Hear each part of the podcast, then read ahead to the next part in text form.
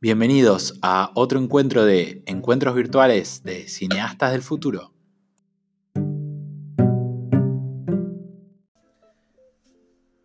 Bueno, Bueno, oficialmente, hola a todos.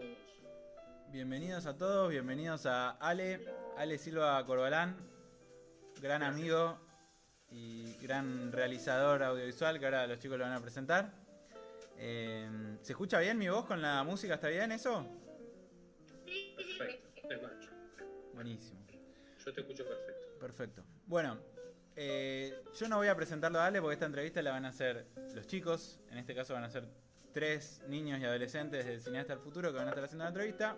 Simplemente voy a dar la introducción para que- contarles que esto va a ser un encuentro que estamos haciendo todos los miércoles. Este es el tercero que vamos a estar entrevistando a personalidades del arte, la ciencia, política, emprendedores, etcétera, entrevistados por niños y adolescentes para compartir un rato de forma online, hacer algunas preguntas, charlar un rato, mostrar algunos trabajos y poder compartir y aprender entre todos. Esa es la idea de estos encuentros. Y este es el tercero. Así que, bueno, también si se les ocurre gente que quieran entrevistar o lo que sea, lo pueden hacer en, el formulario en la web. Y la idea es, todos los miércoles vamos a estar entrevistando a personajes increíbles como este que tenemos el honor de tener acá hoy. A distancia, porque está en España en este momento. Se, se nos, Barcelona. se nos fue. Bueno, así que eh, les presento a los entrevistadores de hoy, que van a ser Cami, Aus. Instagram que está en Barcelona. ¿Qué qué? Barcelona. Yo vi en el Instagram que está en Barcelona. Ahí te están eh, estaqueando los chicos. Muy bien. De hecho, estoy, estoy muy cerquita de la Sagrada Familia, Mirá, que seguramente la deben conocer. hermoso lugar. Bueno, les dejo en manos de Aus, de Valen, que vamos a cambiarle el nombre a Valen, que tiene otro nombre ahí si querés te cambio. Mirá. Te, te- ¿Me escuchan? te escuchamos perfecto. Sí, sí, te Agus, Cami y Valen, te presento. Eh, así que nada, lo dejo en manos de ustedes. Perfecto. Están chicos. A ver, ¿quién va a empezar? Bueno, sea quien. Hola a todos y a todas. Les presentamos a Ale Silva, Silva, Silva Corbalán, un especialista en hiperlapse y filmmaker, al que le vamos a hacer preguntas sobre su trabajo. Espectacular. Te, te puedo hacer una. Puedo hacer una, una acotación sobre Hyperlapse. Es, yo, yo siempre prefiero referirme a Hyperlapse como fotografía Hyper. Porque justamente es una actividad puramente relacionada con la fotografía. Eh, se utilizan secuencias de fotografías y todos los atributos se los toma y se los transforma en movimiento. Así que es muy bueno considerar el término fotografía hyper, que en general se lo deja pasar de, de- de lado, ¿no? Pero Está muy bien la aclaración. Ahora ya vamos a preguntarle más, si quieren pregúntenle, pero el- la técnica Hyperlapse está conformada principalmente por fotografías, no por video, a pesar de que parecen videos. Eh, ya nos va a explicar más. yo, yo lo, planteo, lo planteo más como, como un esquema de creación porque esas son secuencias de fotografías, no define a técnica en sí misma.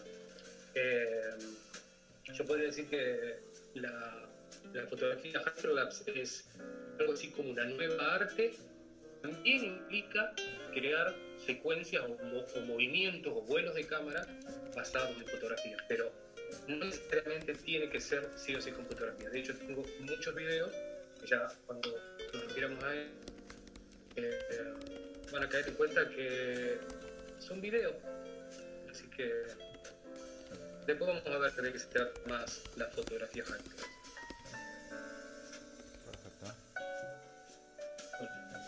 ¿Qué quieren preguntar, Bien. chicos? Estoy a disposición de ustedes. A mí me encantaría preguntarles yo a ustedes. Vale. Ya, ya, ya, ya te van a dejar. Ustedes me van a dejar, bueno, dale. ¿Quién seguía? A ver.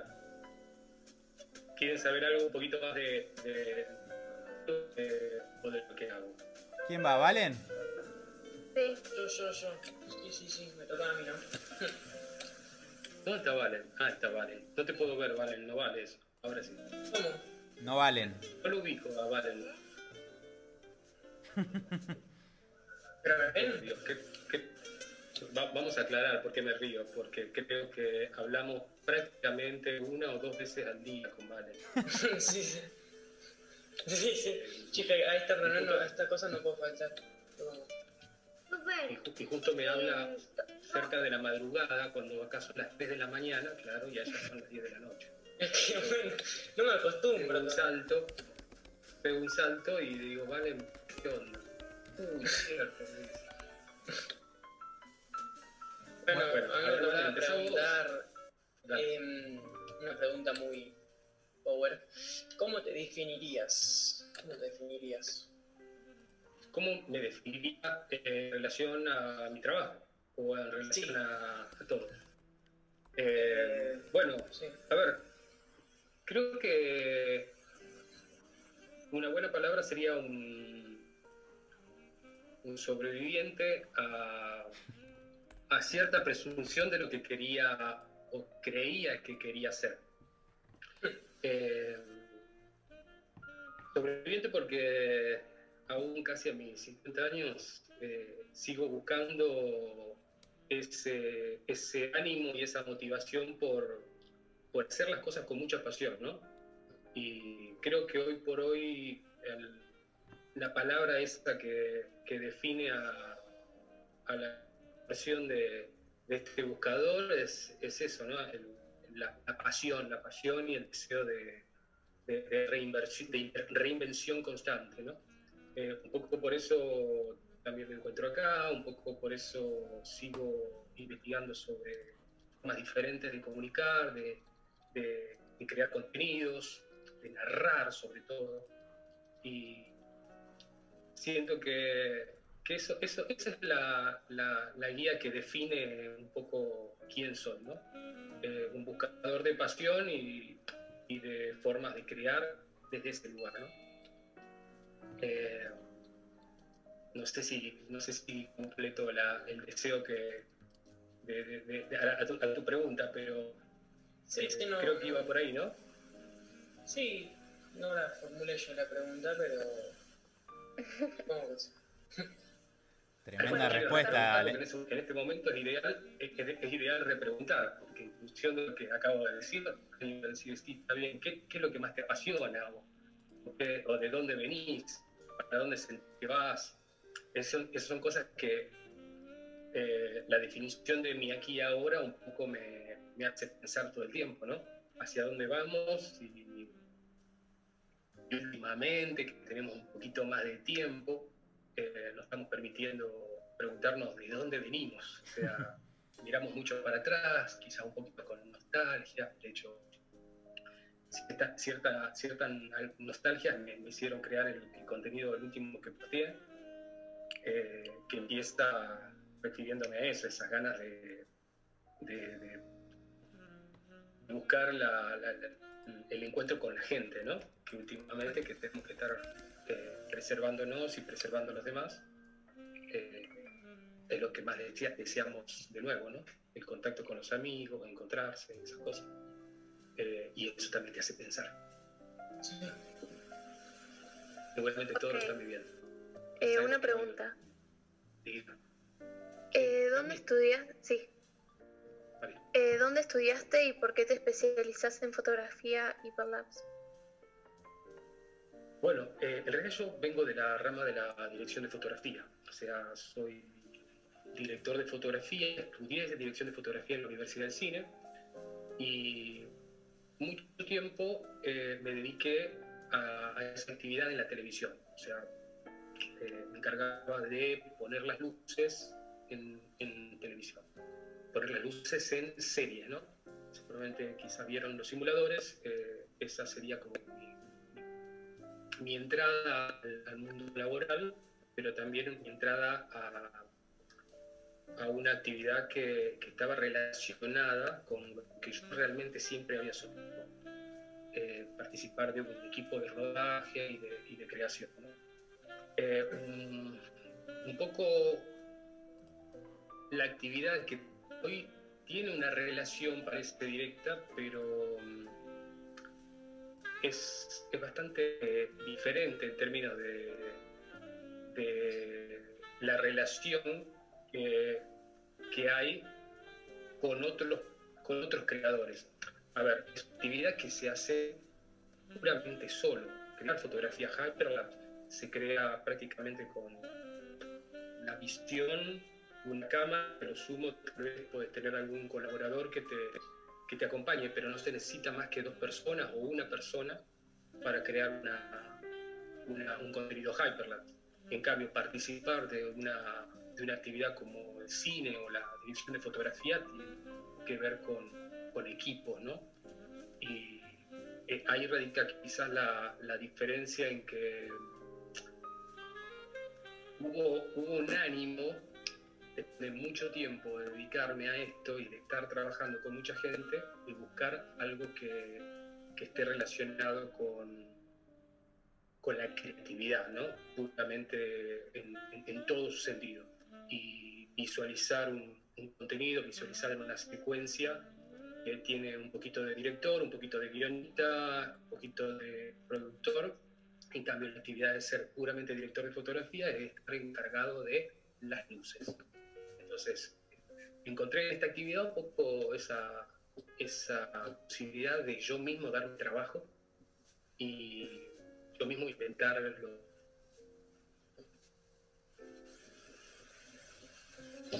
Uy, Ale, ahí se cortó, ¿eh? Ale, Ale. A ver. Sí, recién decía que tenía pocas. Me puso a mí. De la nada me puso que tenía A pocas ver. acá. Lo perdimos ahí un segundito. Ale, Ale, ¿nos escuchás? Ponelo en sala de espera y volverlo a sacar, a poner igual, sí. ¿Lo pongo en sala de espera, dicen? Capaz que sí. Vamos a probar. A ver, put on hold. Sí, Seba, si puedo bajar un poco la música. ¿Sí? ¿Se escucha muy fuerte? Sí, Ahí lo mandamos a, trabado. a hold y ahí lo volvemos a poner. Ale, ¿nos escuchás? No está, eh. Lo perdimos temporalmente. A ver. Pero retildado. A ver, Ale, Ale. abre. Bueno, a- debe estar reiniciando. Sí, salió, la salió del Zoom. Debe estar saliendo y volviendo a entrar. Bueno, Dice que se cortó, ahora va a ver bien Ahora- si puede volver a conectarse. ahora vuelve. Bueno, mientras, ¿qué les parece lo que estaba contando Ale? Se puso profunda la cosa, ¿eh? Sí. Está, es- está profunda, así que podemos hacer preguntas indagando fuerte. Eh, a ver, a ver. A ver si nos vuelve Ale. A ver si lo mando a Ale por. Lo invito por. Ahí volvió, eh, Seba. por Instagram. Seba está ahí, eh. Volvió Ale, a ver. Ale, ¿nos escuchás ahí? Ok, sí, ahora sí. Esa. Listo. Volvimos. No sé qué pasó, pero se, se apagó, se apagó Super. ¿puedo hacer la próxima la pregunta? conexión. Bueno, acá Augusto quiere hacer ¿puedo hacer la una, una pregunta? pregunta. A gusto, dale. ¿Por qué hacer hiperlapse y no un video? ¿Cuál es la magia del hiperlapse? Epa. Qué pregunta, ¿eh? Qué buena pregunta. Eh, no sé hasta dónde llegué hace rato, pero justamente me estaba refiriendo un poquito a, a eso, ¿no? A, a esa posibilidad de... ¿Se corta? Porque acá veo que se van y, se, y vuelven, van y vuelven. No, no te Se escucha medio raro, bien. pero se escucha bien. O sea. A ver, la magia. ¿Por dónde va la magia? Últimamente caigo en cuenta que la magia de Hyperlapse tiene que tiene un poco que ver con la posibilidad de que una sola persona con una cámara pueda poner en escena prácticamente ciertos sueños que hasta hace un tiempo eran imposibles de crear, inclusive con, con un gran equipo de, de producción, ¿no? Hoy crear un vuelo de cámara que inicia en, en- en la parte más alta del obelisco, eh, la cámara desciende, se mete por un, por la boca del subte atraviesa una, una galería y termina girando sobre un cliente de una peluquería, eh, diría que hace unos 5 o 6 años eh, sería algo muy difícil de, de- de crear o implicaría un gran equipo y un gran presupuesto. Y hoy en día con, este, con esta técnica prácticamente podés crear esa magia visual con una inversión de tiempo de quizás eh, dos horas de tomas, unas cinco o seis horas de postproducción y diría que con mínimo presupuesto o con ningún presupuesto. ¿no? Eh, esto es algo realmente, eso es magia. Yo creo que, que es magia poder crear tanto impacto visual con tan pocos recursos, ¿no? Y sobre todo tan poco tiempo. Ese video lo podríamos ver porque es un que hizo que- que es, Sí. es. ¿Quieren que veamos algo? Diría, Ese es muy diría que es un contenido que, me, que, que define mucho... A- sí, si lo puedes poner creo que van a, van a tener... Ale, cuando te referís a videos en Instagram y el que más me gustó fue el de Luciano, la heladería. Esa. Ese es muy Bien, bueno. bien. Bueno, Igual- Igual ya, ya voy a hablar un poquito de ese... Ese yo lo vi en la heladería. ¿Cuál- cuál querían que veamos, chicos? de repente. ¿cuál mostramos, Valen? El que dijo, Dale, que, que empieza en el obelisco y baja hasta la... ¿Cómo se llama, Ale, acá? ¿Puedo ver la pantalla? Ah, ¿Ves mi pantalla? dice... Sí, pero se ve muy mal, se ve muy, muy, Mi mal, favorito muy es el de la heladería, me gustó mucho. Sí, se ve mala la calidad. A ver, vamos a agrandar la pantalla. Ahí ves mejor. Espera. Prácticamente no puedo verlo al... Antes y después, Santa Yo también veo mal. M de entradera, versión música gratis corregida, BAMF, BTS, DJI, Inspiración, No, no, es que no sé Luchanos. con qué nombre están porque hay veces que lo saco con, los, con nombres Bueno, de, de pongo el de, de el de Luchanos, pongo mientras, Dale. Que lo está Bueno. pidiendo el público. buenísimo, Bueno, dale. se lo vi en Instagram. Dale, dale.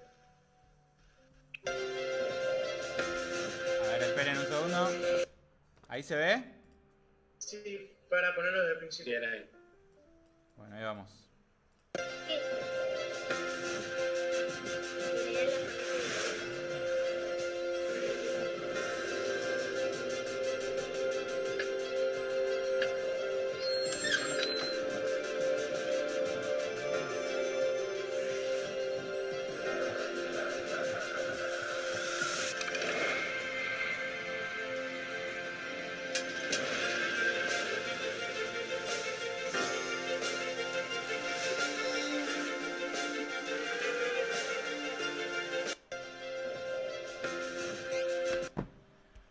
Pareció?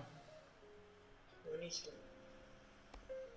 Bueno, a ver, este también un poco habla de, de Eh, esa... lo que entiendo por este hiperlapse es que está en un está yo lo que entiendo de este hiperlapse es que está en Lucianos y de repente se va arriba de todo a busca otro y se va a otro Exactamente. sube y, se va- y entra al shopping Imaginen esto, imaginen esto. Imaginen esto en hace un par de años cuando era muy difícil disponer de un dron, un dron eh, de uso de consumo, eh, digamos que semiprofesional o profesional, eh, pero que lo puede de alguna forma eh, pilotear una sola persona.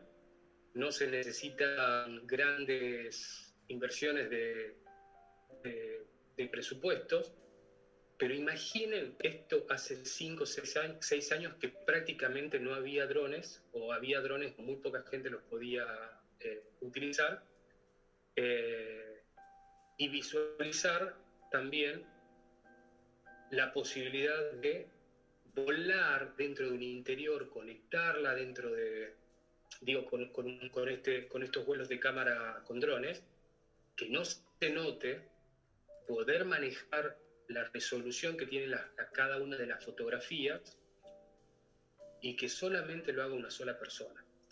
Esta es la, este es el punto que lo, hace disruptivo. Disruptivo significa que rompe con todos los esquemas y que de alguna forma es lo que me, me, tiene agarrado, ¿no? me tiene muy cautivado esta, esta posibilidad de que la limitación no es la, técnica y de alguna forma la limitación en todo caso puede llegar a estar en cuanto uno se anima a soñar y, a querer generar esa magia, porque si uno medianamente domina eh, los recursos, no solamente de la puesta de cámara, que es muy simple la técnica de cámara, pero sobre todo el de la producción, uno puede crear, sumado a una buena musicalización y un, y un buen diseño de sonido, que esto es clave, un contenido de muchísimo impacto visual, de mucha tracción visual.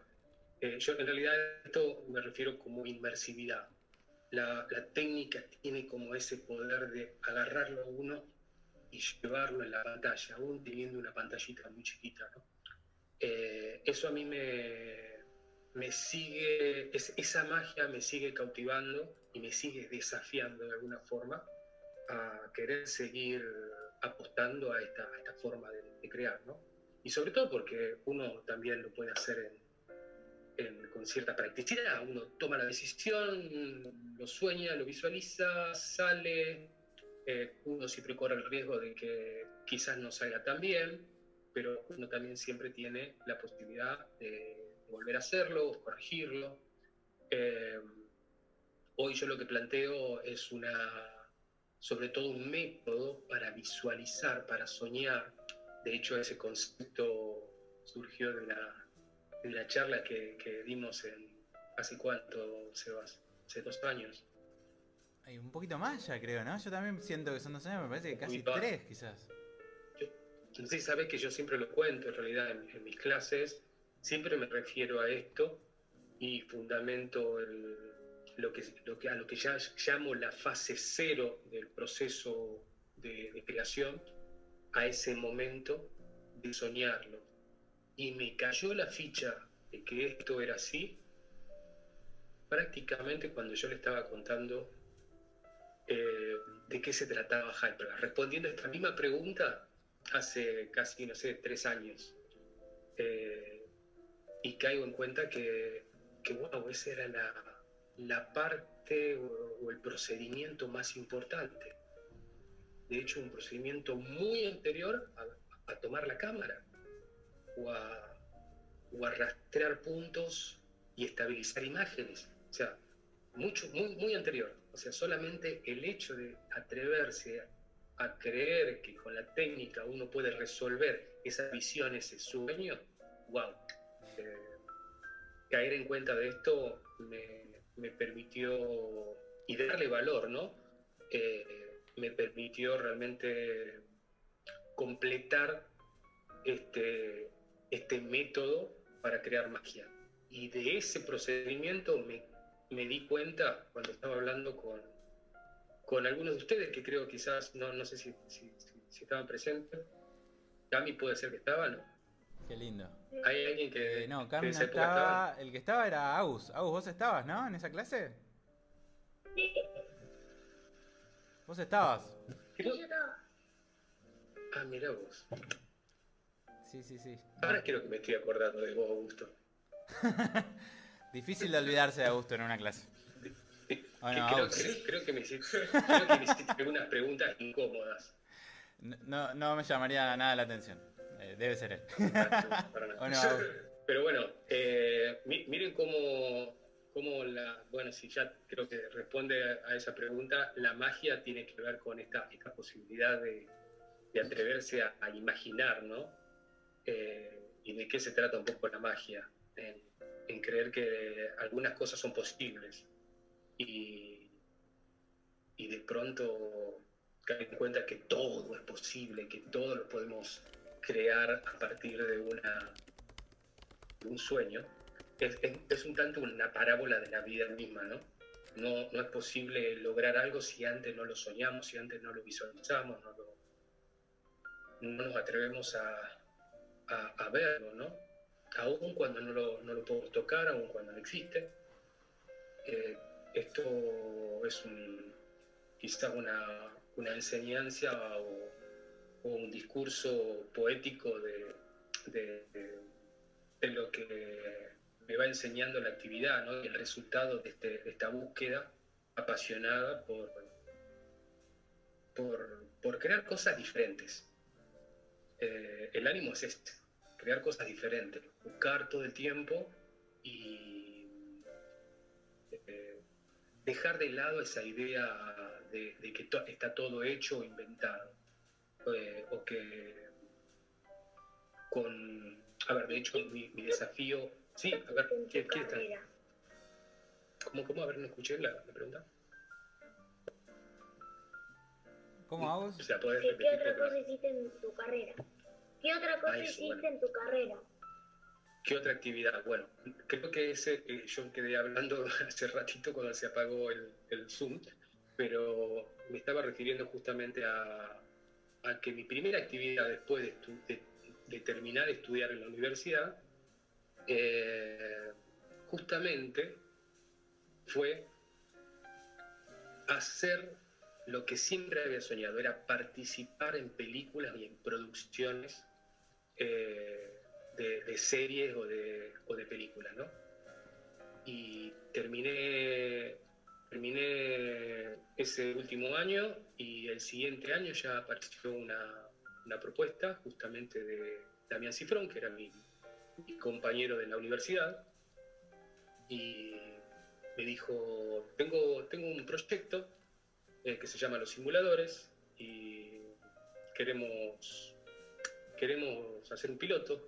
Me gustaría que, que nos acompañes haciendo la dirección de fotografía. De hecho, a lo largo de todos los años que estuvimos estudiando, yo participaba en sus, en sus cortometrajes como camarógrafo, como director de fotografía. Y bueno, esa, esa fue la, la actividad que me, me- me llevó a, de alguna forma, a caer en cuenta que esto era lo que me apasionaba, ¿no?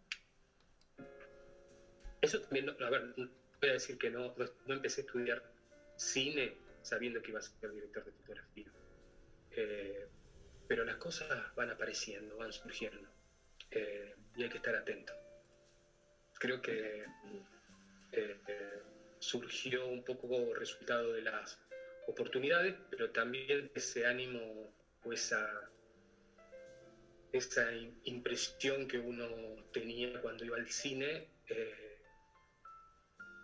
con las imágenes. ¿no? Las imágenes a mí me llamaban mucho la atención. Pensaba en las historias en, en principio, pero me enganchaba mucho en el cómo se creaban.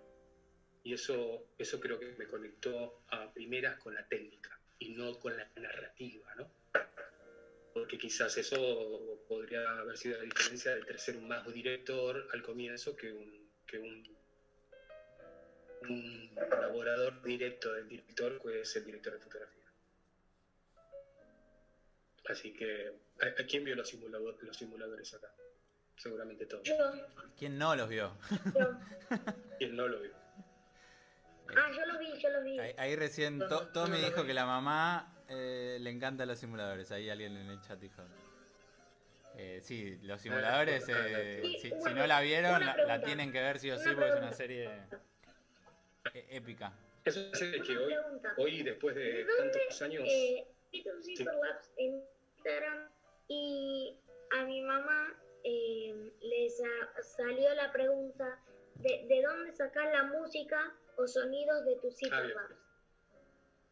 bueno, ah, en realidad hay muchos, muchas opciones y las que, las que yo prefiero en general son las que no me, no me ponen en riesgo el contenido. ¿En qué sentido? Eh, y acá es algo que me parece que ustedes como futuros cineastas eh, siempre tienen que considerar, eh, es que toda inversión de tiempo Hola, hola. Uy, Eh, Escuché, escuché que dijeron, bueno, perdón. Bueno, eh, a ver, voy a responder un poco a la. A la. de- a ver, en- en- lo voy a dividir en etapas porque hubo un momento en el que la música y la elegía un poco en función de una presunción de qué es lo que iba bien con este tipo de imágenes.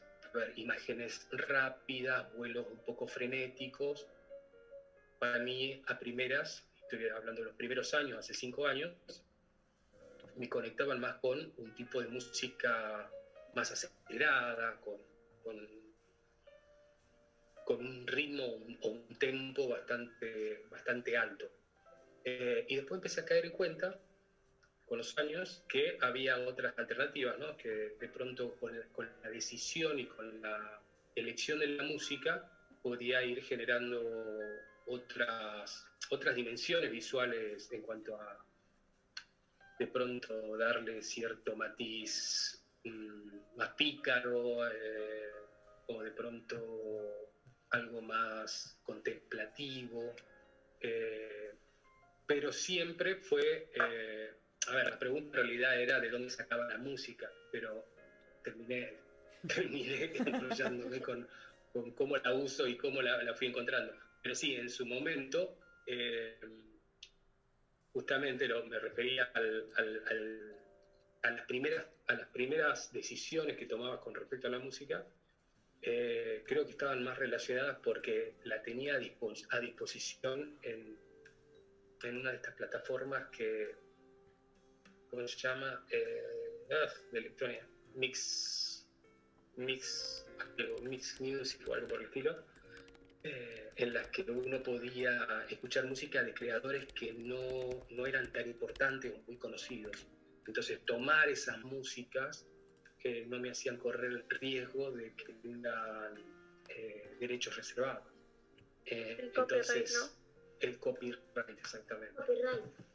Entonces, bueno, esa, esa fue como una, una metodología que durante mucho tiempo tuve y también me, me, me hizo que me estanque un poquito en cuanto a la, la, selección musical. No busqué en otros lugares.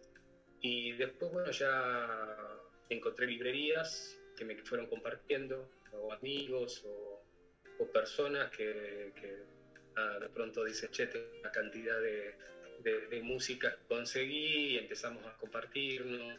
Eh, después hay plataformas eh, de uso gratuito, de uso pago, pero diría que son muchas las formas en las que uno consigue, pero de lo que único que se, que se tiene que asegurar uno es de que esa música tenga derechos libres, o sea, que uno pueda usar, ¿no?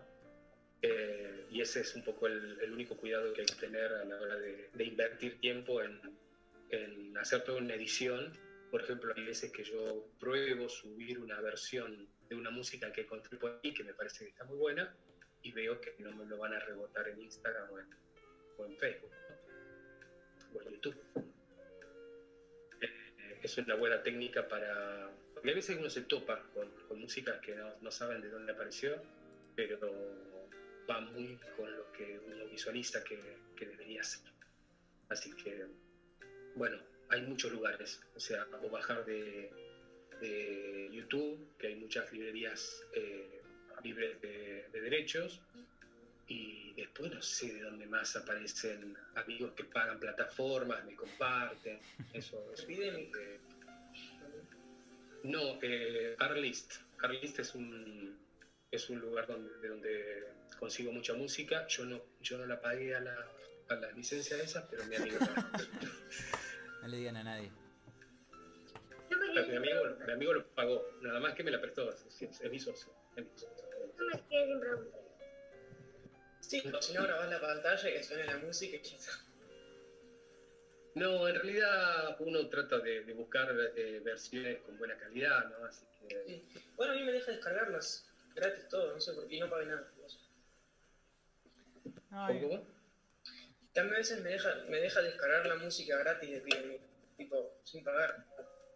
Cualquiera. Bueno, eh, es, esa, es una opción, pero porque tienen... Sí, pero no sé digo, tiene, tiene, tiene, tiene opciones de músicas eh, libres de derecho. A ver, el problema no es un tema técnico de, tomarla, el tema es que la plataforma en sí, Facebook o Instagram, eh, no detecte en su robot o en, su, en sus procedimientos que nada, que tiene derechos. Y cuando tiene derechos, lo que, lo que puede generar es que no se muestren en una cantidad importante de países y al final tu, contenido no se puede ver. Entonces siempre es bueno saber de dónde viene la música, que esté libre de derechos, o pagar los derechos, por supuesto, eh, para que no te pase eso, porque lleva un tiempo ahorita, ¿no? Sí, sobre todo Eh, después de hacer el trabajo, muchas claro, veces te lo bajan. Claro. Bueno, eh, ahora lo que, lo que sucede ahora y lo que me viene sucediendo últimamente, y es algo que conforme uno ya va generando ciertas redes, va conociendo a otros creativos, eh, por ejemplo, la música del último contenido eh, es una orquestación que estuvo creada para un videojuego, pero quedó en una quedó otra versión eh, completamente diferente, así que esta quedó disponible y, sin, sin, sin un compromiso, así que me lo, me lo cedieron y es una orquestación impresionante de, más, de 10 músicos, más de 10 músicos eh, y es una música original, ¿no?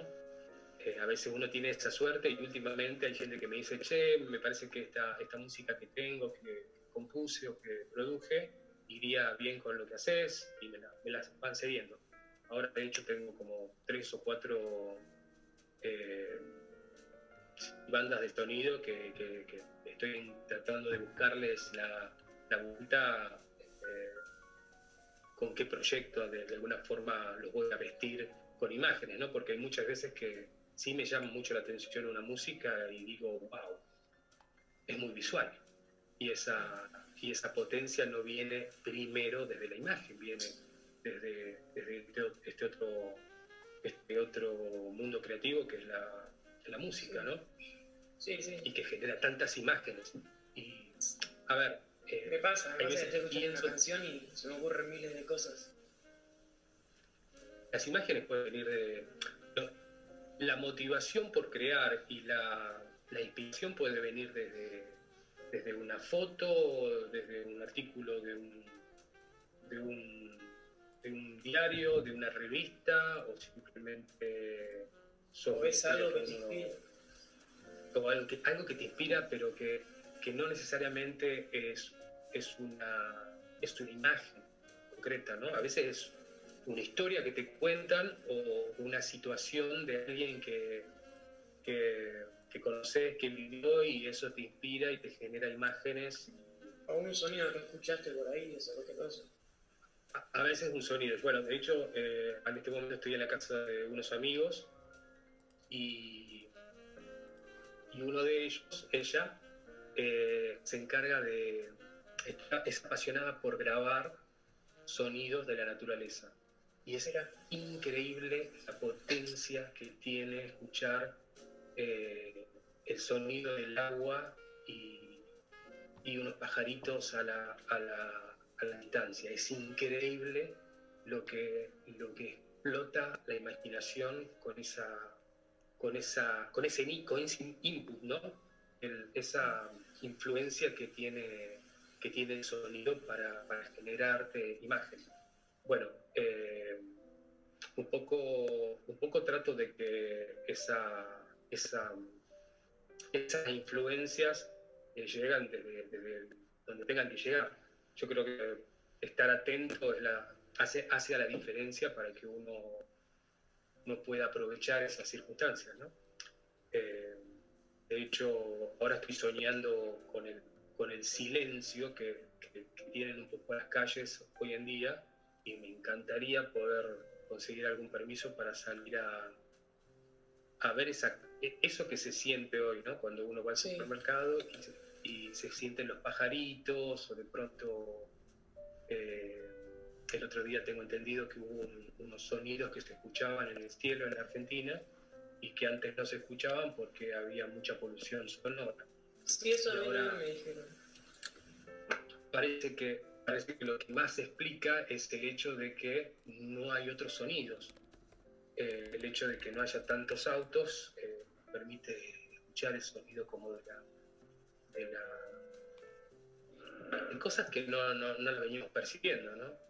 Eh, quizás los pájaros, los pájaros parece que están, están más gritones que nunca. pero en realidad no es porque no estamos escuchando ¿Te audio. puedo hacer una pregunta? Perdón por Sí, claro.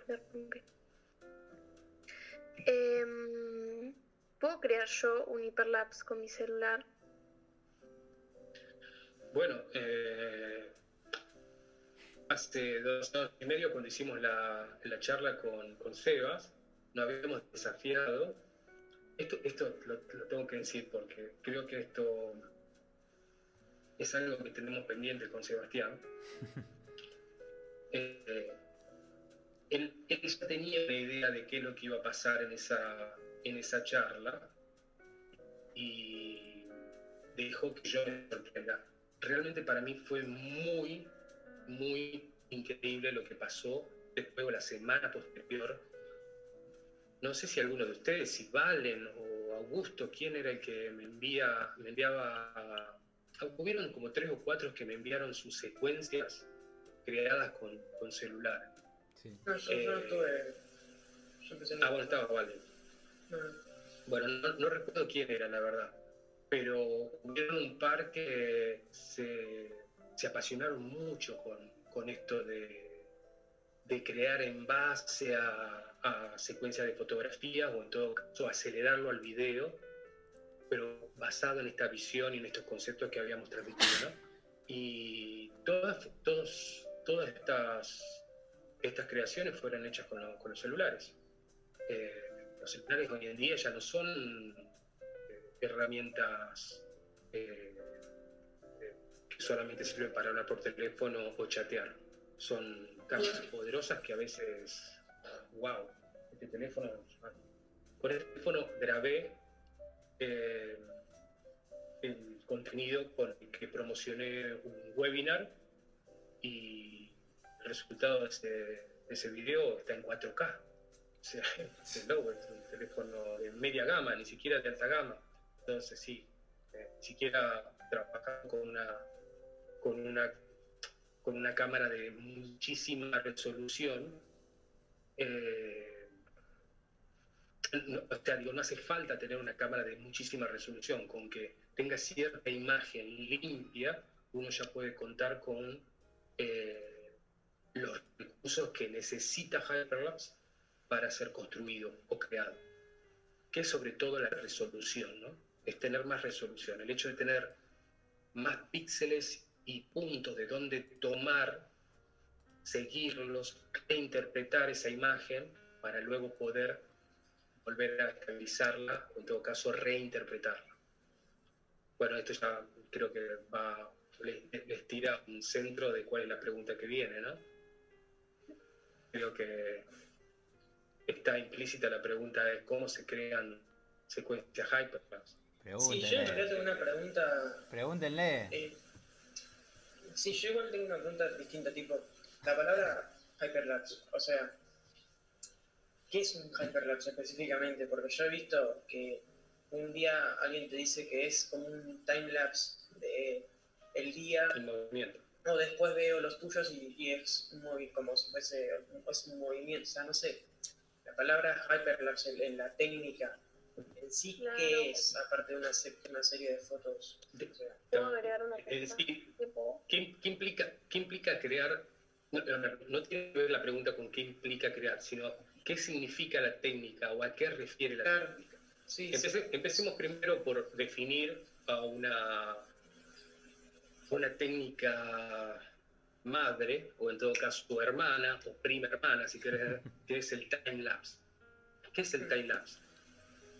El time lapse son- se crea con secuencias de fotografías a intervalos temporales. Por eso que se llama time lapse, lapso de tiempo. La creación está basada en dar testimonio del tiempo. Básicamente porque la cámara siempre se encuentra en un mismo eje. Puede, puede ser que gire, y eso, eso se llama motion time lapse, pero el eje de la, de la lente y de la cámara no se mueve, no se desplaza. Entonces, son imágenes fijas que lo que perciben y dan testimonio es del tiempo. Ok, Hyperlapse viene hacer la evolución de esta técnica justamente porque suma un intervalo espacial. O sea, ya no se trata de solamente tiempo, sino que es tiempo y espacio. Claro, sí. Y esta diferencia, esta diferencia espacial define algo que eh, le da, le da la, la característica principal a esta técnica, que es el movimiento, es el vuelo de cámara, es la sensación de moverse con la cámara.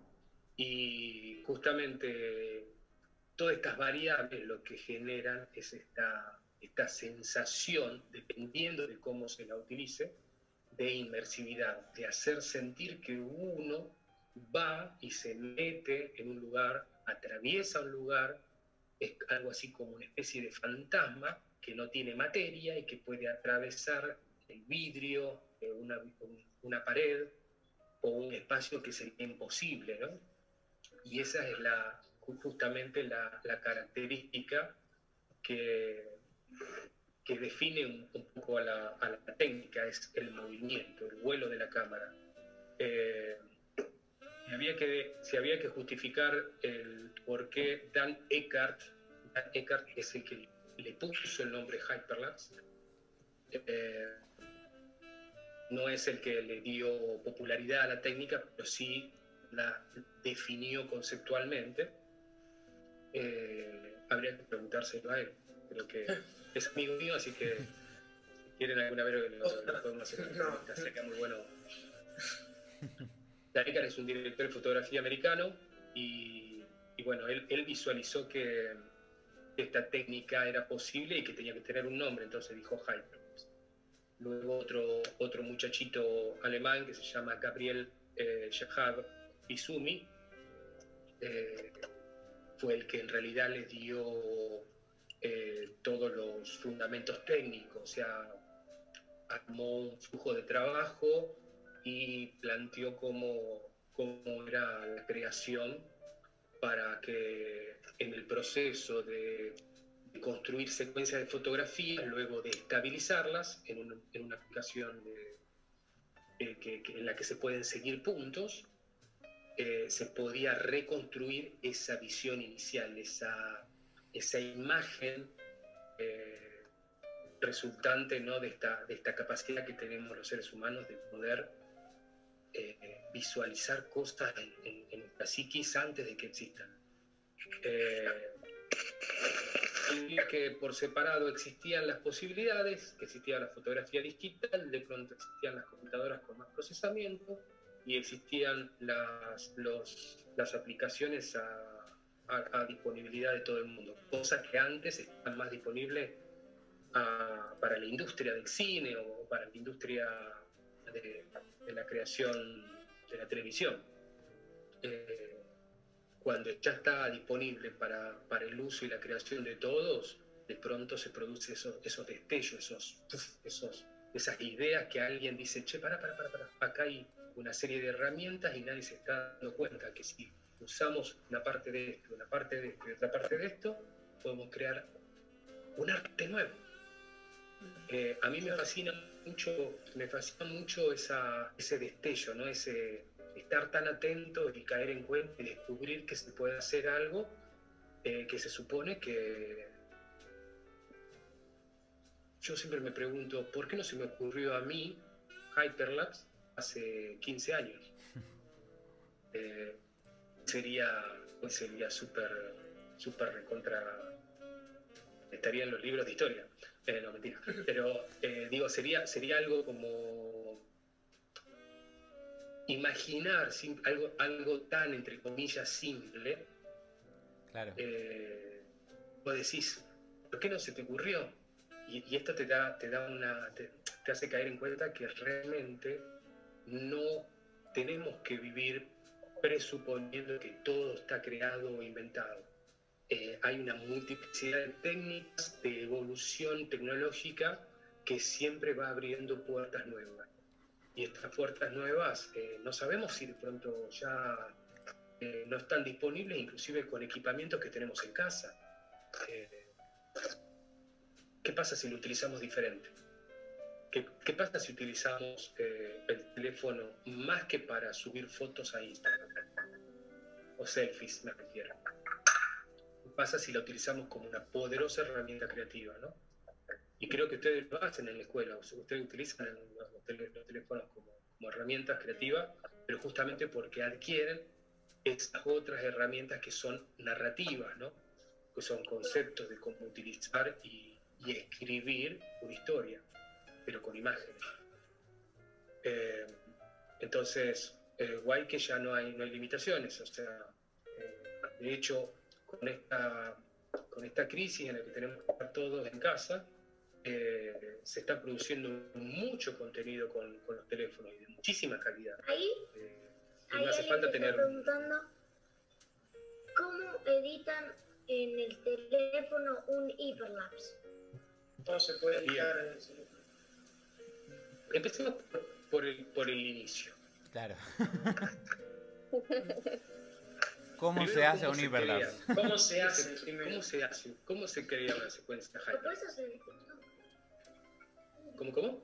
No, no, creo que preguntó algo por ahí. Bueno, eso. Prim- primero empecemos por el inicio. Vamos a definir la técnica. Hyperlapse se crea a partir de secuencias a intervalos espaciotemporales. ¿Ok? Una foto, me muevo, otra foto, me muevo, otra foto, me muevo. Esa consecución a intervalos espaciotemporales genera las, la, no, no vamos a decir la sensación, pero sí la magia del movimiento. Porque en realidad la cámara se movió a intervalos, no se movió de forma eh, fluida. Lo que creamos, justamente a partir del método de la creación, es una serie de procedimientos que nos permite dar esa impresión de cambios de ángulo, pero en base a qué? A un margen de error aceptable. Yo cuando creo, hay, hay un video ahí que les compartí, que hago secuencias de fotografías, estoy con la cámara, eh, quizás lo podemos, lo podemos ver, ¿Querés que veamos?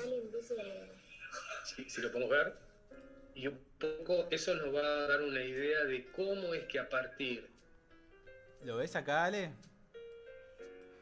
es que no veo nada, eh, tu pantalla se ve con muy baja resolución, no, veo, no puedo ver absolutamente nada. ¿Alguna idea de nombres? O te muestro rápidamente. A ver, ya, para ver. Voy a, ver el archivo que les pasé. ¿Ves ahí? Es, es, es ese, el anterior, el anterior. Perdón. ¿Este? El primero que pusiste. El primero. ¿Este es el del obelisco que decía al principio? Es. Bueno, estoy haciendo fotos. El único que estoy haciendo fotos. Ahí, ahí viste uno que estaba haciendo fotos. Lo ponemos de vuelta para que se vea bien. Ese no es, ese no es. Ese no es. Ok. Lo acabas de poner. ¿Cuál es? Perdón, perdón. Ese, ese, ese. Este. El, el peladito ese que está haciendo fotos soy yo. El peladito. Uy, Dios mío. Va. En un momento te Ese. chocaste, parece. Sí. Ese. Ah, ese, Bueno, ¿lo ese pones? hiperlapse, lo vi. El... Este es el RTS. Bueno. Está, está bueno ver que concretamente estoy creando la secuencia sin ningún estabilizador. Cámara en mano. ¿Cómo es que a partir, cómo es que a partir de esta, eh, de esta gestión puede resultar una imagen tan fluida? En eso se basa la técnica. Se basa en crear visualizar primero una trayectoria que medianamente tiene que ser lo más recta o sinusoidal. ¿Qué es sinusoidal? Que tiene curvas suaves, no es dentada. Las, las trayectorias, cuando las definimos, pueden, pueden tienen cierta regularidad, no tiene cambios de ángulos fuertes. Son trayectorias eh, con ciertas curvas cóncavas y convexas suaves, no con cambios de dirección radicales. A esto se, le, se define como trayectorias regulares. Cuando uno visualiza por dónde se va a mover, de alguna forma está visualizando el trazo que se está creando en esa trayectoria. Es el paso número uno. Después definimos el intervalo espacio-temporal, que en términos, general, en términos generales podríamos imaginar un paso y el tiempo que nos lleva movernos de, de, un lugar a otro, ¿no? Un paso, tomar un paso, hacer la foto, tomar un paso, hacer la foto. Pero en cada una de las fotos se presenta una variable más, que conectamos un punto de referencia, o sea, un punto de enfoque, imaginemos algo muy simple como el punto de enfoque central, y lo hacemos coincidir con un detalle de la arquitectura. Entonces lo que estamos creando ahí es un código, coherencia, con un margen de error, que luego, en postproducción, se rastrea, o sea, se siguen esos puntos. Le decimos al ordenador, este punto es el que me interesa, y luego, como si fuera una serie de muchas hojas con un, con un hilo, lo que vamos haciendo es uniendo esos puntos. Y cuando empujamos todas las hojas para abajo, las hojas lo que hacen es alinear ese mismo punto por el que atravesamos esa, esa aguja imaginaria. En términos generales es la forma en la que reinterpretamos esa visión que tuvimos antes. Entonces uno crea secuencias e intervalos espacio-temporales permitiéndose un poquito de error, porque no pasa nada. Ese error lo podemos corregir reinterpretando en After Effects esos puntos y alineándolos. De ahí es que resulta que las imágenes se ven tan fluidas.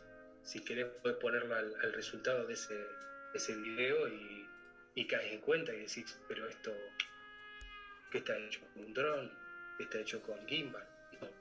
¿Querés que veamos algo? Sí. Ahí tenés, ahí dice... ¿Cuál es, Ale? Ah, está. ¿Estará en inspiración? Está, si está en el Instagram, si podés verlo en el Instagram, lo vas a poder ver en el Instagram. Lo buscamos, Ahí te lo en, paso. lo buscamos en Instagram directo. O me pasas Ahí, el ahí te lo paso, te lo paso. Dale. ¿Lo pasas acá por Zoom? Ahí va. Ahí te lo paso por. No, no, te lo paso por uh, WhatsApp, ¿puede ser? ¿Al tuyo? Dale. Ahí vamos a abrir WhatsApp.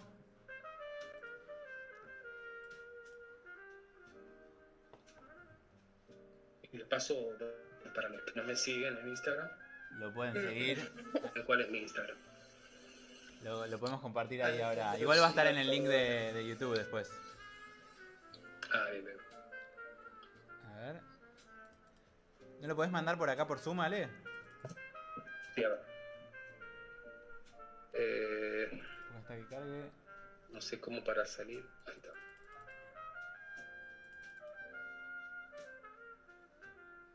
Entonces, ¿qué implica crear secuencias hyperlapse? Implica, implica que crear una coherencia, una lógica que luego se reinterpreta en el ordenador. Pero lo poderoso de todo esto es que se crea con fotografías que son referentes del mundo real. Y si, y si podemos captar el mundo real y podemos movernos de una forma imposible, porque así, así podríamos definir a los movimientos hyperlapse, como movimientos imposibles. No sería, no sería posible hacerlo en tiempo real. Ahí va. No me están dando bien el WhatsApp. Ahí te lo. ¿Ahí lo vieron? No. Me enviaste un link. ¿Lo, lo podés enviar Ahí acá por Zoom? link, sí. Eh, ¿Compartiendo la pantalla? Ah, dale, compartí la pantalla vos si no. Sí, dale. Eh, pero ahí les pasé el link, ¿eh? lo, podés, lo podés ver vos en el, en el Ah. chat. No me dejó. Ah, lo que, lo que pasa es que lo puse como Pero me privado. lo enviaste a mí privado. Ah, Sí, sin ok, querer, no ahí, está. Privado. Perdón, perdón, perdón. ahí está, ahí está. Everyone. Ahora sí lo logramos. Ahora está. Ahí está. Ahí va.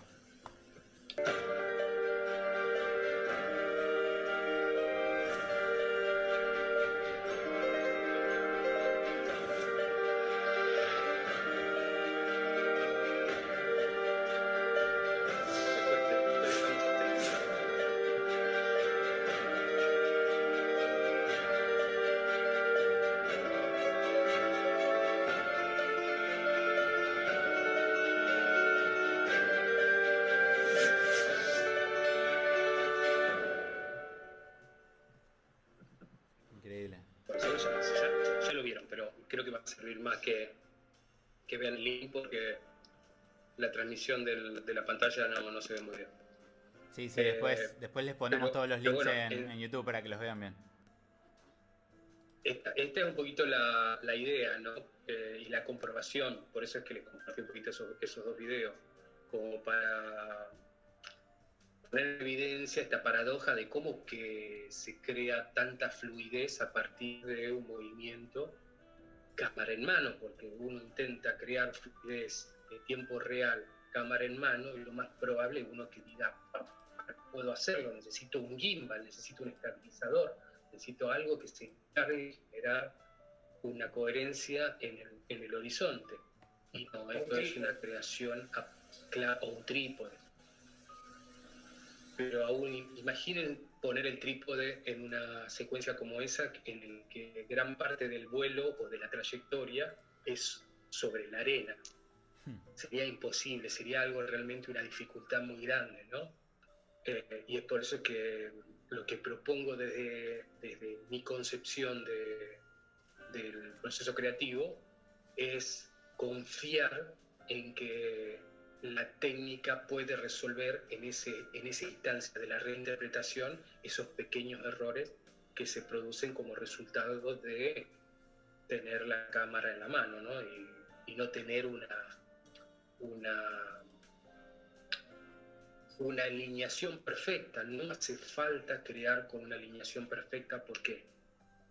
Porque en postproducción ese margen de error no, no, es tan, no es tan grave como para que no se pueda alinear. Pero se puede alinear gracias a qué? A un detalle muy importante, a que tenemos muchos píxeles. Y en términos muy generales, una, fotografía digital tiene hasta nueve veces el área del HD, de pantalla de, de, la cantidad de píxeles que tiene el HD, 1920 por 1080. Entonces, eso es lo que curiosamente nos permite eh, reconstruir esa, esa lógica a través del seguimiento de puntos, de esos puntitos. Prácticamente no los podemos ver eh, porque son tal vez una décima parte de los que sí son visibles en el HD. Pero los podemos ver en la aplicación de rastreo. ¿Por qué? Porque nos permite aumentar, aumentar, aumentar a puntos en los que, eh, en los que no los vemos en realidad en detalle. ¿no? Nos sirve a nosotros para poder tomar esos puntos, pero no son a veces puntos que, que realmente podemos ver. Y esta es la gran ventaja de, de hacer hyperlapse con fotografías. Ahí viene la, la otra tal vez la otra pregunta.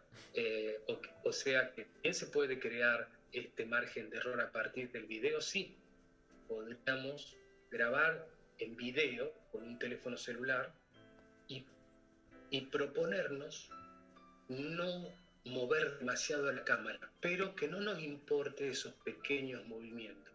Y que esos pequeños movimientos, sabiendo que uno está creando con una trayectoria medianamente recta o medianamente curva, sin cambios de dirección eh, eh, bruscos, no va a poder reinterpretarla o estabilizándola con, un- con una herramienta o un plugin automatizado o haciéndolo a mano. Hay, hay una herramienta automatizada que pueden tener en Premiere o que pueden encontrarla en cualquiera de los teléfonos que, inclusive las aplicaciones de Google, tienen el estabilizador automático y van a caer en cuenta que la- luego de haber estabilizado pueden acelerar esa imagen con una, con una aplicación como InShot, por ejemplo. InShot, después lo, la, la comparten, es, una, eh, es de uso gratuito, tiene una versión gratuita, eh, eh, y pueden acelerar esa, esa imagen. O sea que la aceleración del video sumada a la estabilización resulta en algo así muy parecido a Hyperlapse. Yo diría que se, podría- se podrían crear secuencias muy buenas eh, con un teléfono, aún sin estar haciendo fotos, haciendo video, ¿no? Sí. Y eso es un poquito lo que hicimos en, en su momento, creo, ¿no? Creo Hicimos, hicimos y fotos, hicimos fotos también. ¿eh? Habíamos hecho fotos.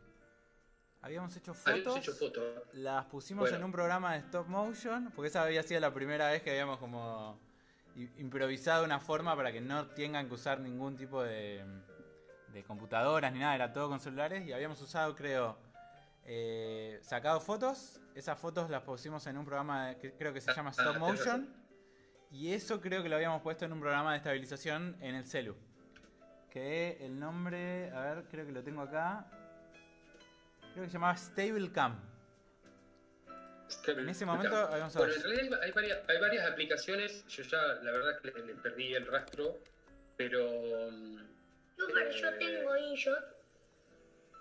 Bueno, In- InShot ese- para, para lo que puede ser, para lo que puede servir InShot es solamente para acelerar el video, porque uno puede crear también hyperlapse con video, no es lo más recomendable.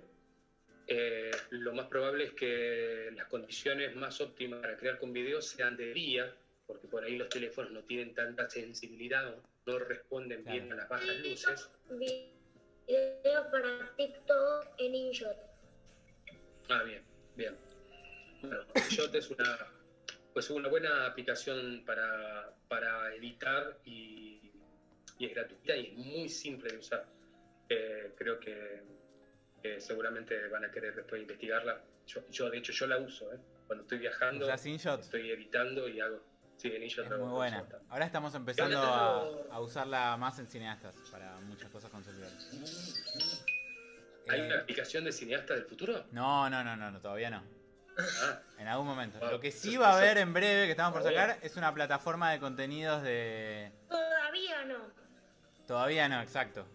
Lo que sí vamos a sacar ahora en breve, probablemente este mes que viene, es una plataforma de contenidos de cineastas que se va a llamar Creators Flix, donde vamos a ir subiendo todos los cortos, todas las entrevistas, todos los Yo ya materiales. les hice la intro. Ya nos hicieron la intro. Bueno. Cineastas, cineastas del futuro móvil. Exactamente. A ver, Mobile. móviles. Yo creo que lo que. Creo que nos debemos, Sebastián, eh, armar un pequeño Sí, totalmente. tutorial o webinar. eh, Vamos a armarlo. bueno, ahora hay, hay que armarlo. Yo Lo vamos a armar. armarlo. Y ahora que Eh, estamos... Que vos, vos te me habías ido a España, pero a- ahora que el mundo se achicó con, el, con la pandemia, estamos más cerca, podemos hacer todo online. ¿A Así- esa sección se le puede llamar a hiperlapseros del futuro? Me encanta. ¿Les gusta? ¿Un, un webinar de qué? Hiperlapseros. de Hyperlapse futuro. con teléfonos celulares. Sí, sí, bueno. se, se re puede hacer. Vamos, después Hablando hablemos de- para, para organizarlo. Sí. Lo, lo hacemos online y. Tengo un par de ideas Sí, en pero mente. más que, En realidad, más, en realidad, más que online, habría que grabarlo porque justamente tiene algunas limitaciones. Por más que tengamos muy buena, muy buena conexión, hay algunas limitaciones en el proceso por ahí de, de la, de la dinámica de, de la postproducción y de pasar la tengo una foto. pregunta. que es mejor por ahí hacer una síntesis de media horita. Y Sí, pueden ser un videito grabado. Una pregunta. Te escuchamos. Sí, sí, te escucho. Un hiperlapse, eh, en, la, en la cámara hay una opción para poner ráfaga. viste que sacan muchas fotos. Con eso se puede hacer un hiperlapse y después juntar todas las fotos. A ver, las, ráfa- las ráfagas tienen, tienen una, una ventaja y una desventaja. Vamos a hablar la ventaja.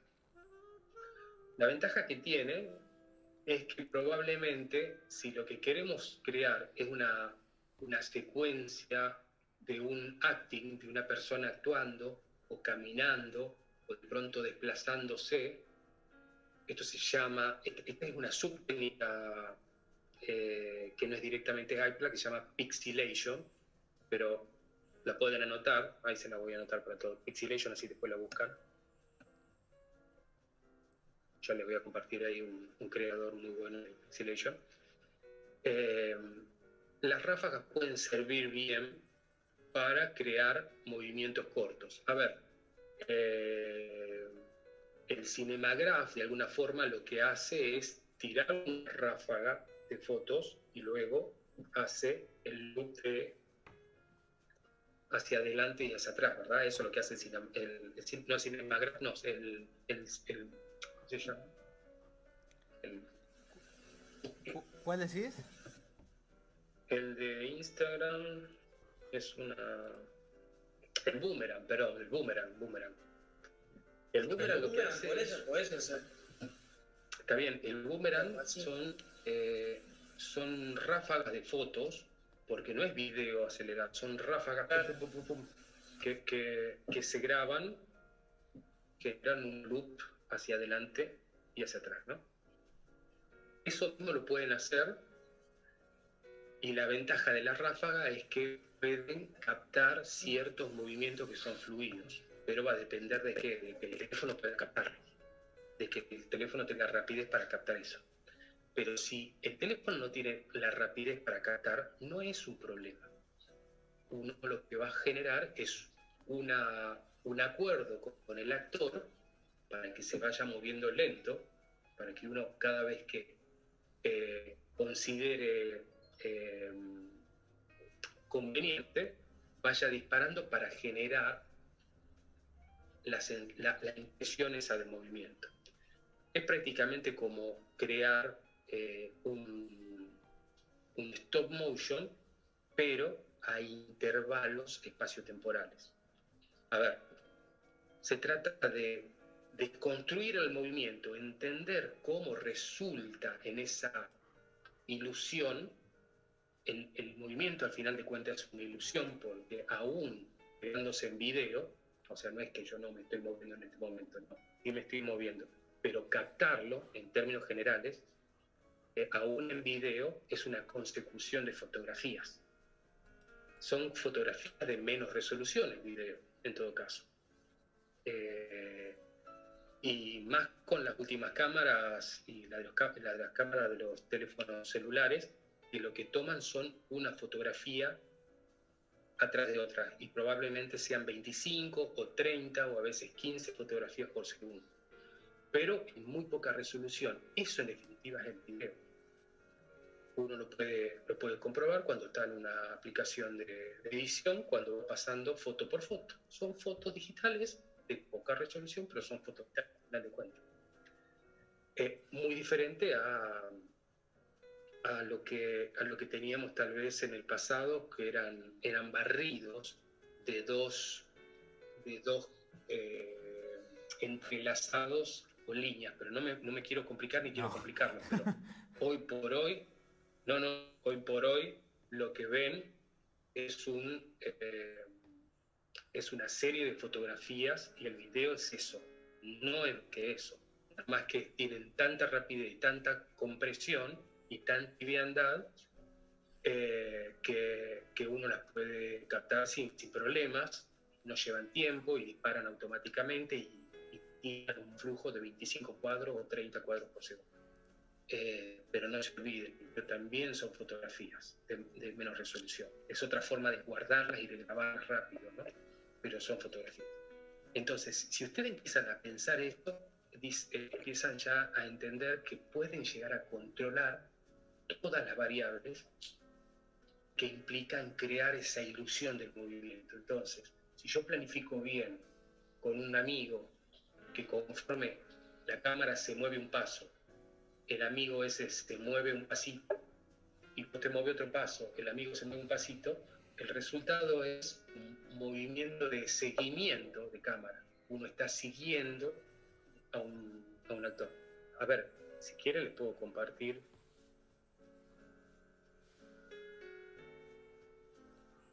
A ver cómo, lo, cómo vemos nosotros acá. A ver.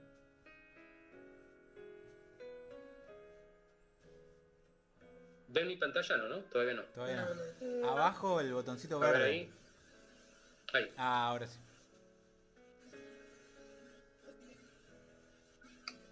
A ver, a ¿Se ver. ve con buena resolución? Sí, no pasa nada igual de la resolución. ¿no? Sí, Sí. se ve buenísimo. Se ve bien. A ver, miren, esto, esto sería un pixelation. Y esto fue resultado de ponerme de acuerdo con el actor. Me encanta, dale, wow.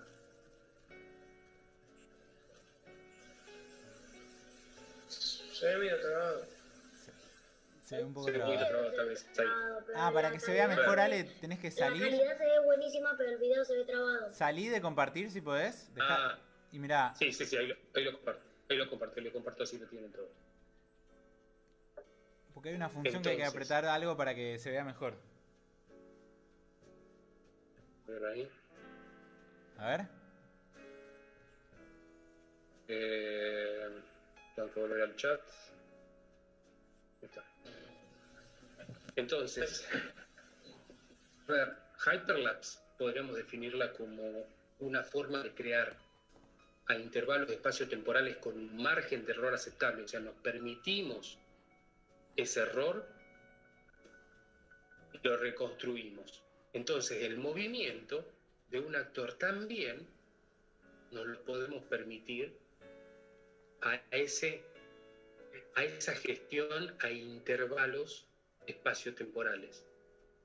Tal vez, tal vez, simplemente hay que marcarle al actor que se mueva muy lento y que nos dé tiempo a nosotros de ir tomando esas fotos que debe tener cada una. En realidad, esa, esa no sería un, un pixelation, pero siempre que se mueve el actor al lado de la cámara, la cámara se mueve y el actor se mueve, eso es pixelation. ¿Te Entonces, puedo hacer una pregunta? creación y diga, diga. Ah, no, eh, ¿qué trabajo te gustó hacer más? Tipo, ¿qué video te gustó hacer más? Hacemos esta pregunta y después hacemos la pregunta final, así está- no estamos tan sobre la hora. Aparte, es tarde en España en este momento. Eh, hagamos esta pregunta y si quieren alguna más, y vamos cerrando. Bueno, eh, de- de- de- después podemos repetirlo en el futuro. Me encanta. 100%. Esto Me encanta, me encanta, me encanta encontrarme con ustedes. Eh, Gracias. A ver, este ejemplo, esta- este, este contenido de, de la entradera a la... Bueno, a ver si lo, si lo, si es el del, el del Eh, el obelisco. Les cuento un poquito la historia de esta, de esta secuencia. el del obelisco estaba... A ver. ¿Lo tengo en la carpeta, el del obelisco? Sí, sí, sí, está, está en la carpeta. Lo acabo de poner. Pero mirá lo de, de Instagram, que se ve mejor. Eh, Bueno. pero no sé dónde está. Acá está el del obelisco.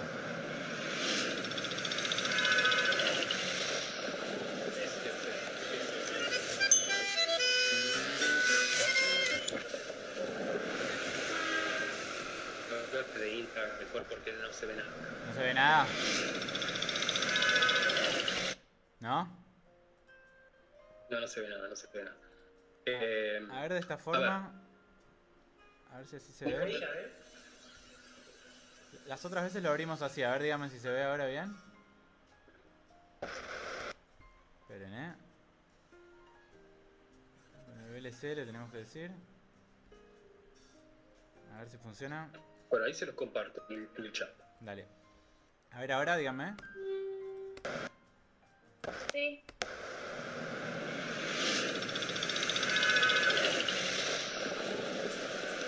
¿Mejor?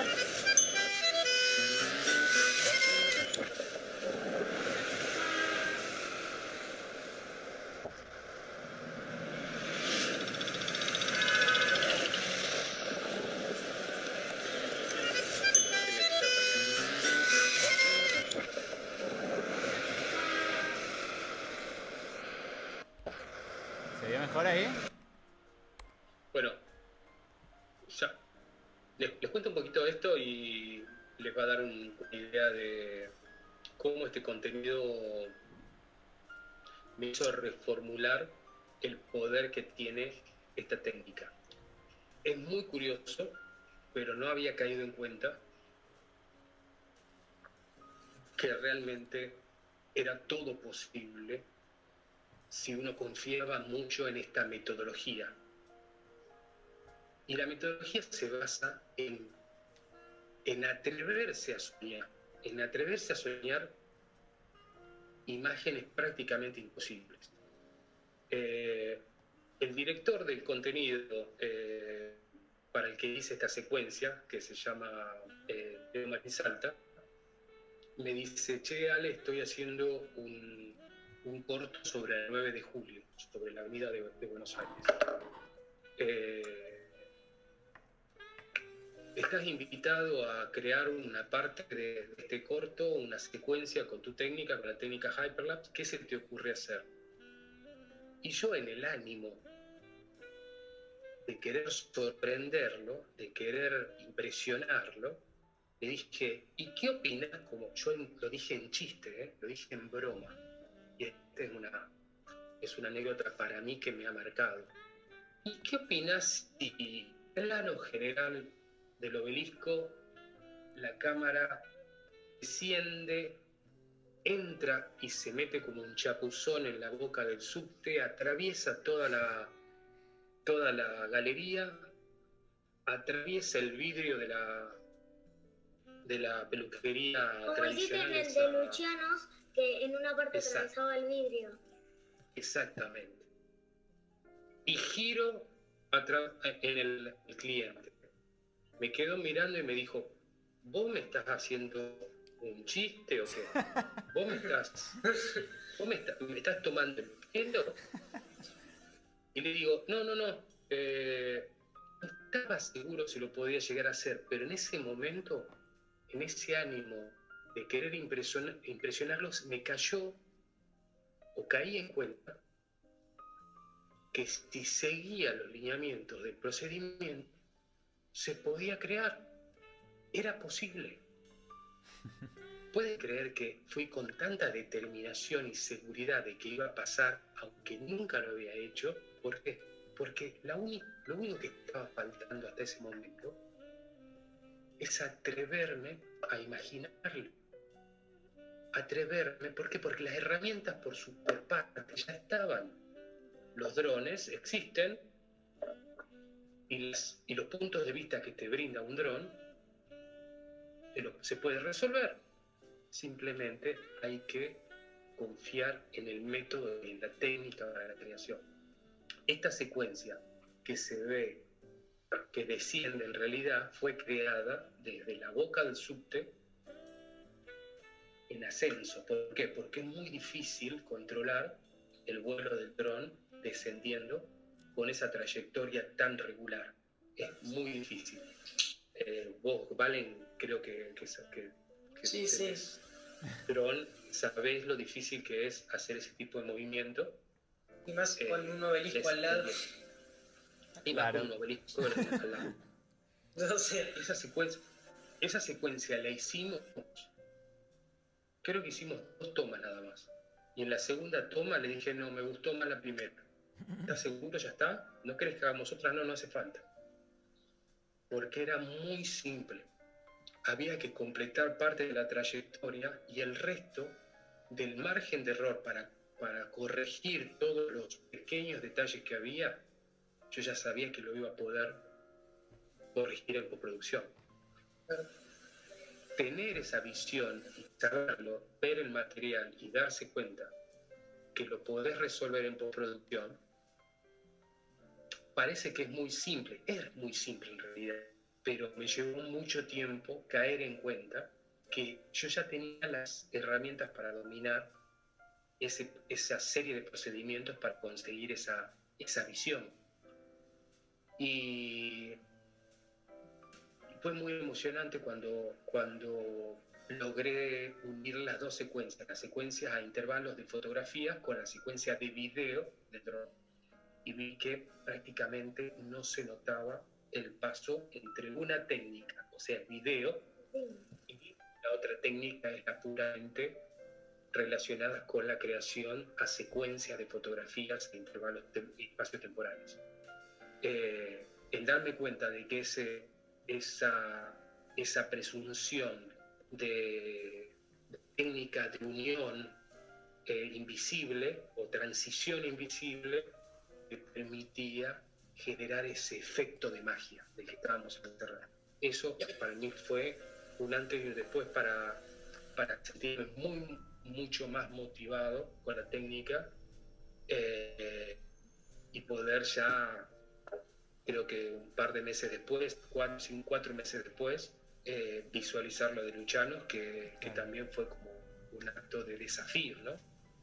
Desafiarse y atreverse a soñar algo imposible. Ok, sale y quiero ver, espero que Luchano después tire un par de para los chicos, ¿no?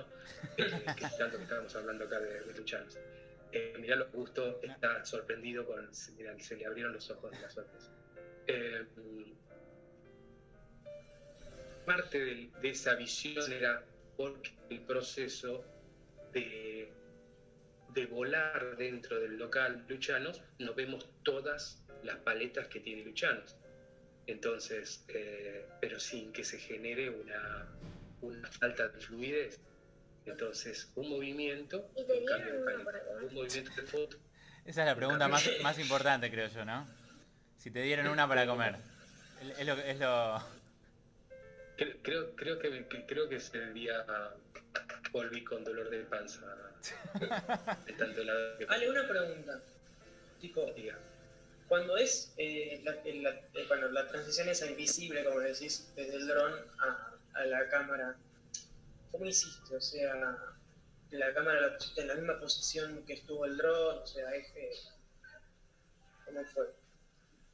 Bueno, bien.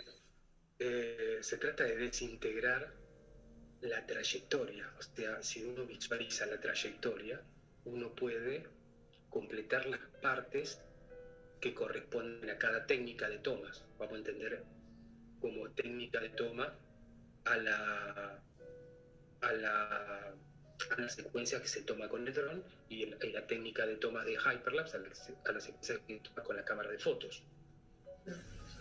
Lo que me planteo simplemente es completar una cosa que se puede hacer, una de las trayectorias que se puede hacer con la cámara de foto, hasta el punto donde puedo. Y hasta el punto, y, desde el punto desde donde puedo volar, hasta donde quiero llegar.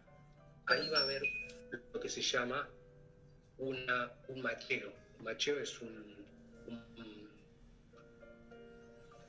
una- generar una coincidencia visual en cuanto a en cuanto al parecido de las fotos. Inicio se parece, el, el- perdón, el final de una secuencia se parece mucho Al inicio, al inicio de la otra. claro. Y se, se genera una pequeña transición entre 5 y 8 frames. Y así se genera eh, la impresión de prácticamente un vuelo un vuelo sin, sin, sin cortes, ¿no? Lo Y si le tuvieras que dar un que haya... Sí. No, no, no, seguí, seguí. ¿Cómo? Que si tuvieras Lo que dar un importante es que haya Ah, sí. Un tip muy importante es igualar, igualar la velocidad. Imaginemos que cuando el dron, el dron no sale a la misma velocidad siempre. El dron tiene que ir acelerando. Entonces, ese clip del video del dron se tiene que igualar en esa curva de velocidad para que siempre se vea a la misma velocidad. ¿Por qué? Porque sería una variable que generaría poca fluidez. Si el dron baja y hace esto, y después viene el hyperlapse, se notaría, pero ya no por una coincidencia de matching, sino por una, una coincidencia de tiempo, o sea, de velocidad de movimiento. Entonces es clave hacer una igualación de velocidades. Esto es muy importante. Es muy importante. Bueno, chicos, estamos.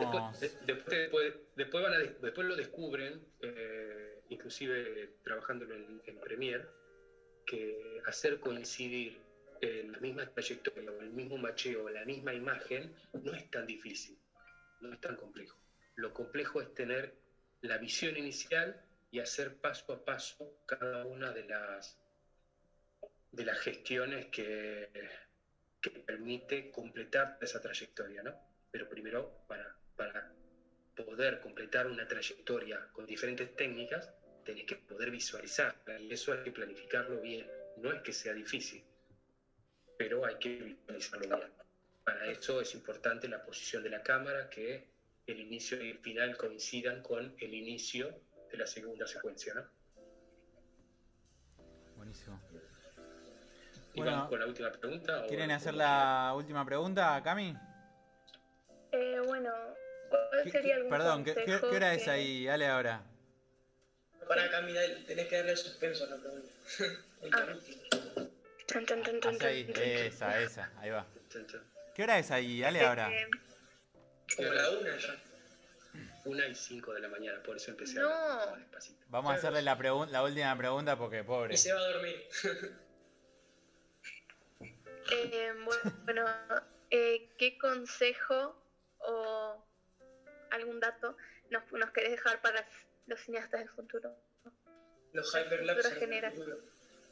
Creo, creo que tiene que ver con lo que con lo que permite hacer justamente realidad los sueños, ¿no? Eh, narrar historias, no importa con qué técnica se, se, creen, digamos, la- las, las ciencias, no importa el equipamiento, no importa si se trata de un celular, no importa si se trata de una cámara de cine una cámara eh, de video vieja, lo que, lo que importa es la visión que uno puede llegar a tener y el deseo de querer comunicar o contar una historia. Una de las de los trabajos del futuro que no se van a ver afectados por, por los robots y las nuevas tecnologías o la inteligencia artificial es la creatividad y el poder de narrar, de saber contar una historia. Eh, creo que es una herramienta poderosísima y hay mucho trabajo para, para los, los creadores y hay mucho espacio y posibilidades para crear nuevas versiones de nosotros mismos, nuevos mundos posibles, nuevas soluciones a, los problemas eh, a partir de que de narrar estas, esta- estas visiones o representaciones que a veces se nos presentan como, historias que nunca ocurrieron en mundos que no existen o que no sabemos que sí existen. Eh, creo que esto inspira y esto le da cierta elasticidad a nuestra, a nuestra imaginación para vivir mejor, para resolver, para soñar y para imaginarnos eh, como una mejor versión de, nosotros mismos, ¿no? Ya sea como humanidad o ya sea como persona individual. Así que creo que creo que se está metiendo en algo hermoso, hermoso y muy poderoso y que puede inspirar a mucha gente.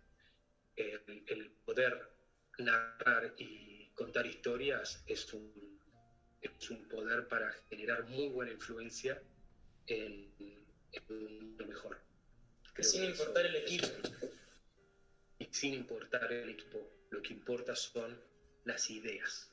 Las Claro. ideas son más importantes. Y creo que eso también está muy relacionado con lo que hago, porque la técnica que propongo está basada en en no utilizar gimbals, en utilizar lo mínimo indispensable, lo básico que uno tiene a disposición. Lo mismo que tiene un fotógrafo en su casa para hacer fotografía, creamos imágenes y vuelos de cámaras de altísimo impacto visual, con las mismas herramientas, el mismo procesador, el mismo equipamiento de postproducción y es más, la- prácticamente eh, las mismas aplicaciones, ¿no? Se puede hacer con Premiere, pero eh, el método que yo propongo eh, es íntegramente creado en, en una aplicación relacionada a Premiere que es After Effects. Entonces, eh, en síntesis es atreverse a soñar para todo. Nos va a permitir a, eh, ser más creativo, nos va a permitir, eh, no es fácil a veces, uno dice, uy, atreverse a soñar, imaginar una historia que no se parezca a ninguna. Eh, no se trata quizás de eso, se trata de, de soltar un poquito y permitirnos eh, atravesar todas las otras cosas, todos los otros inputs que nos inspiran. Y hay veces que están en nuestras propias vidas, ¿no? Estamos viendo, todo el tiempo estamos viendo. Es clave estar atentos, estar atentos y ver películas sirve mucho, verse sirve mucho, pero creo que mucho más sirve empezar a trabajar la, la imaginación, leyendo. Leyendo, eh, que es una, es- una actividad que, que está, está menos en uso últimamente y, y es muy divertido crear a partir de, de la lectura, de la, de la narración y de, les- de estas imágenes que, que surgen de la, de la lectura, ¿no? Eh, nada, eso, me parece un... Yo soy feliz, la verdad, de, de dedicarme a lo que me dedico y, y creo que hay cine y creación audiovisual para mucho tiempo Bueno, y Ale, podemos ser muy oyentes. Gracias, chicos. gracias, Ale. Eh, gracias a vos. Bueno, un gustazo, Ale, tenerte y Gracias. corazón. Hace rato no te veía, así que bueno, en breve vamos Sí, a te veo hablar. la cara. No se habían visto la cara ustedes, claro. Eh, bueno, un Sí, gustazo, vale, sí. Vamos a desmutear a todos ahora para que puedan aplaudir. Dale. Los voy a desmutear a todos, así que todos podemos aplaudir a Ale ahora. Un aplauso. Ahí, ahí están todos desmuteados. gracias, chicos. Bueno, Ale. Y bueno, ya tenemos que, tenemos que crear algo. Hiperlabs del para- futuro para ya se viene. Hiperlapseros del futuro. Después, después vemos bien. Hiperlapse del futuro. Hiper- Me Y gusta. bueno, un beso grande a todos y, Y síganlo a Ale en las redes, a que soñar. así ven las cosas, así ven los sueños que sube ahí constantemente que están increíbles. Bueno, y alguien tiene el micrófono abierto. Chao chicos, gracias Ale. Chao chicos, gracias.